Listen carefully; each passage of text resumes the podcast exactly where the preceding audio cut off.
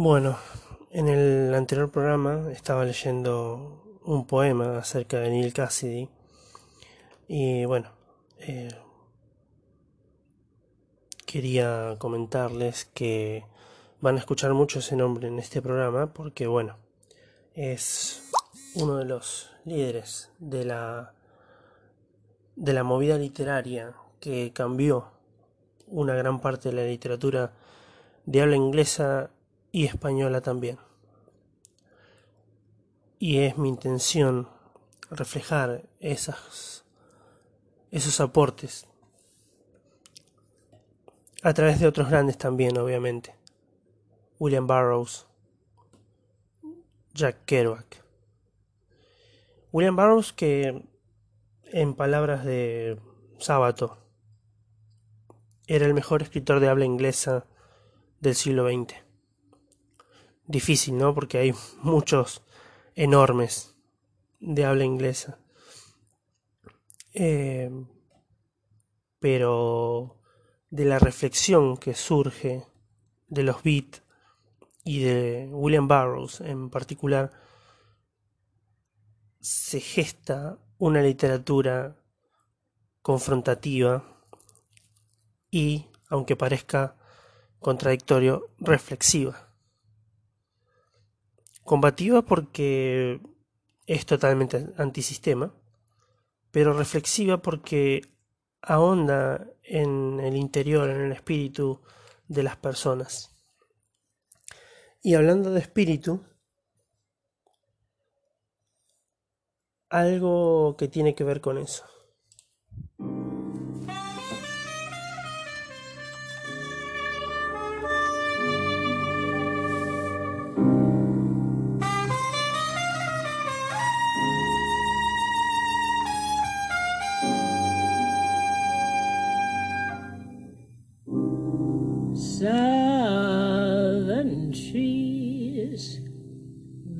Strange fruit, blood on the leaves and blood at the root, black bodies swinging in the southern breeze.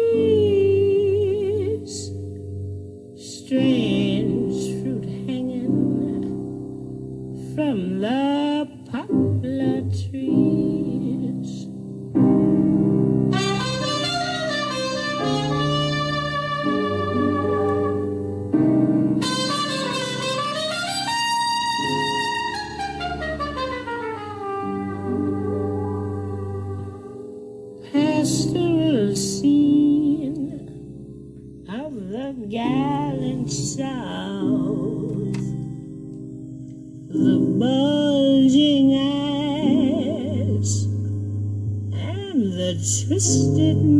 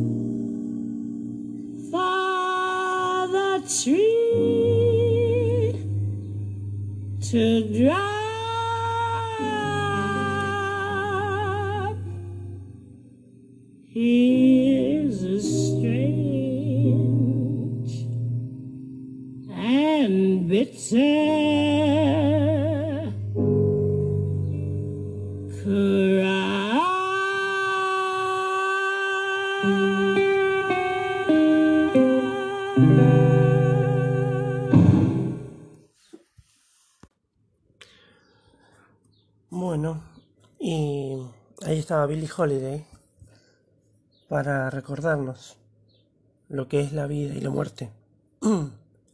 Muerte que es una de las principales impulsoras de la literatura.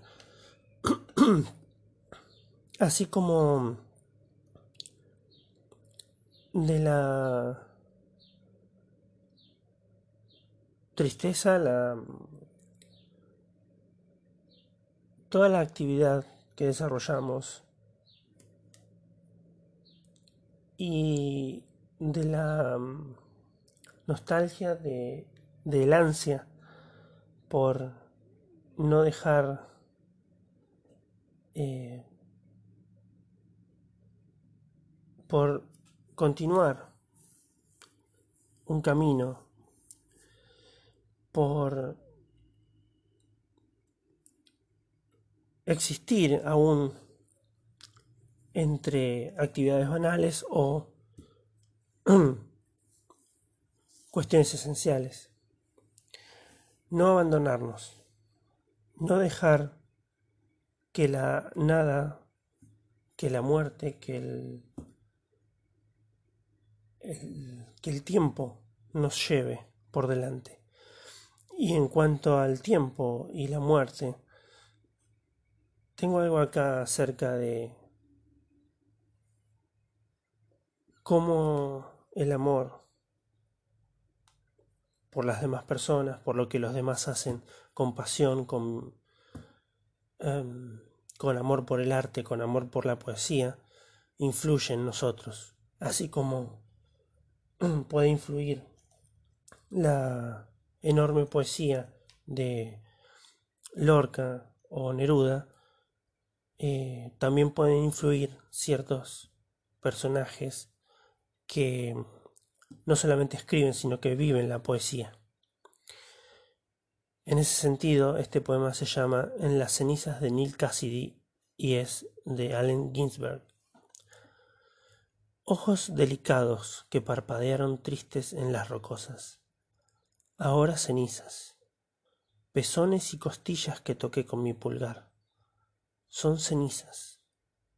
Boca que tocó mi lengua una vez o dos, ahora todo cenizas. Huesudas y suaves mejillas en mi vientre, carbonizadas, todo cenizas. Lóbulos y párpados, juvenil punta, pubis rizado, efusivo pecho, palma de hombre, bíceps de beisbolista todo cenizas, todo vuelve a las cenizas. Y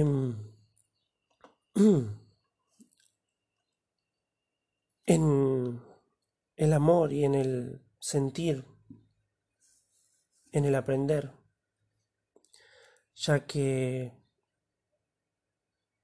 todos nos sentimos influidos por alguien que hemos leído anteriormente eh, en mi caso también surge en la memoria Paul Eluard. Y mm, me recuerda a ciertos escritores y también lectores em, que pueden hacer con la lectura, pueden hacer con la una, una recitación.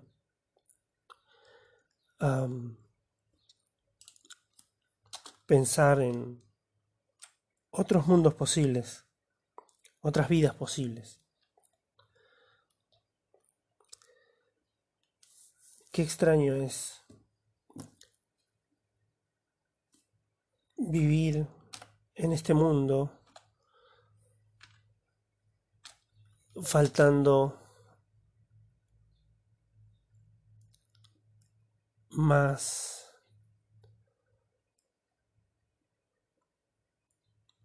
lectura, más em, arte, cuando no se le da el, un momento, una reflexión de parte de uno y se huye de ciertos temas. Em, un recorrido por un museo parece ya una actividad em, alocada o torpe porque el tiempo está invertido en otras cosas. Y esta radio y este programa y estas poesías y estos estos personajes me recuerdan que el arte siempre debería estar primero. Primero que la política, primero que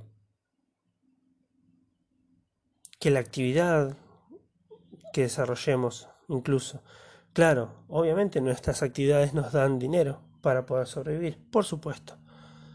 Pero que eso sea el centro de todo me resulta tan asqueroso y tan deforme que aleja todo lo bello de la vida y nos centra en la muerte. Lo que hacemos durante el día, si no está acompañado por arte, se parece más a la muerte. Uf, eso estuvo profundo. Mm. Y me gustaría saber si hay alguien escuchando, como dije la otra vez, ¿qué piensan? ¿Qué nos acerca a la vida, a disfrutar la vida? ¿Somos títeres en el universo? ¿O somos hombres que viven, que respiran, que sienten y que piensan, claro? ¿Qué somos? ¿Quiénes somos? ¿Somos una brisa en el aire? Somos una brisa en las montañas, pasando, alejándonos, o permanecemos en un lugar y tratamos de hacer algo bueno. Thank you.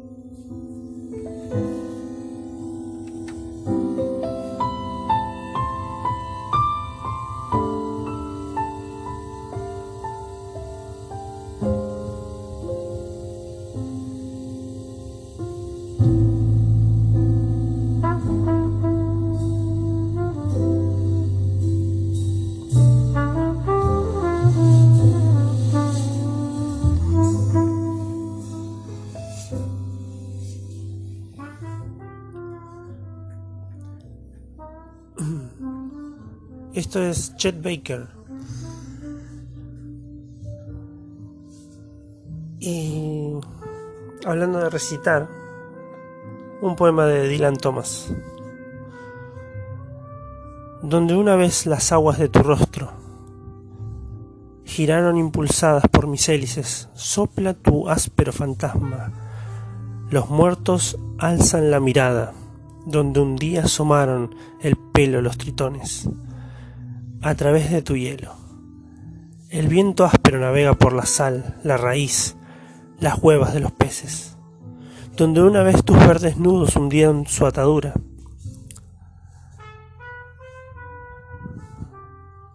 En el cordón de la marea, allí camina ahora el vegetal destejedor, con tijeras filósofas, filosas, empuñando el cuchillo para cortar los canales en su origen y derribar los frutos empapados. Invisibles, tus mareas medidoras del tiempo irrumpen en las camas galantes de las algas. El alga del amor se vuelve mustia. Allí, en torno a tus piedras, sombras de niños van, que desde su vacío lloran ante el mar colmado de delfines. Secos como la tumba, tus, colora tus coloreados párpados no serán arrojados mientras la magia se deslice.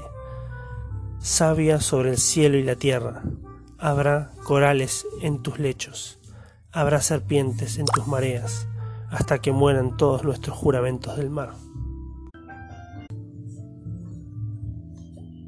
Y algo de lo mío, que se llama destino. Luciérnagas imposibles iluminan este invierno. El éter te cubre de luz. La noche de tu infierno recorro. Somos destellos de ese destino macabro que juega en el tablero de los días. Llevamos la pesada carga de la tristeza infinita de saber. Existo en ese beso, en esa noche, pues mi sangre es la tuya. Eres la bóveda de mi mundo, tenue alondra que puebla mis sueños. ¿Acaso no escaparé de este suicidio? No te vayas de mí sin que antes yo pueda morir. Así sabrás de qué forma he amado. Necesito esa luz para no perderme, pero no puedo recordarla. Haz que esta vida se extinga. Entregaré mi vida con gusto y así apagaré el fuego que arde y ama. Ya no sabrás qué pasó, solo me presentirás y mi regalo será esta mañana que perdimos. Contaré siempre esta historia. Primero te vi, luego viví, luego amé y luego fui lo que era.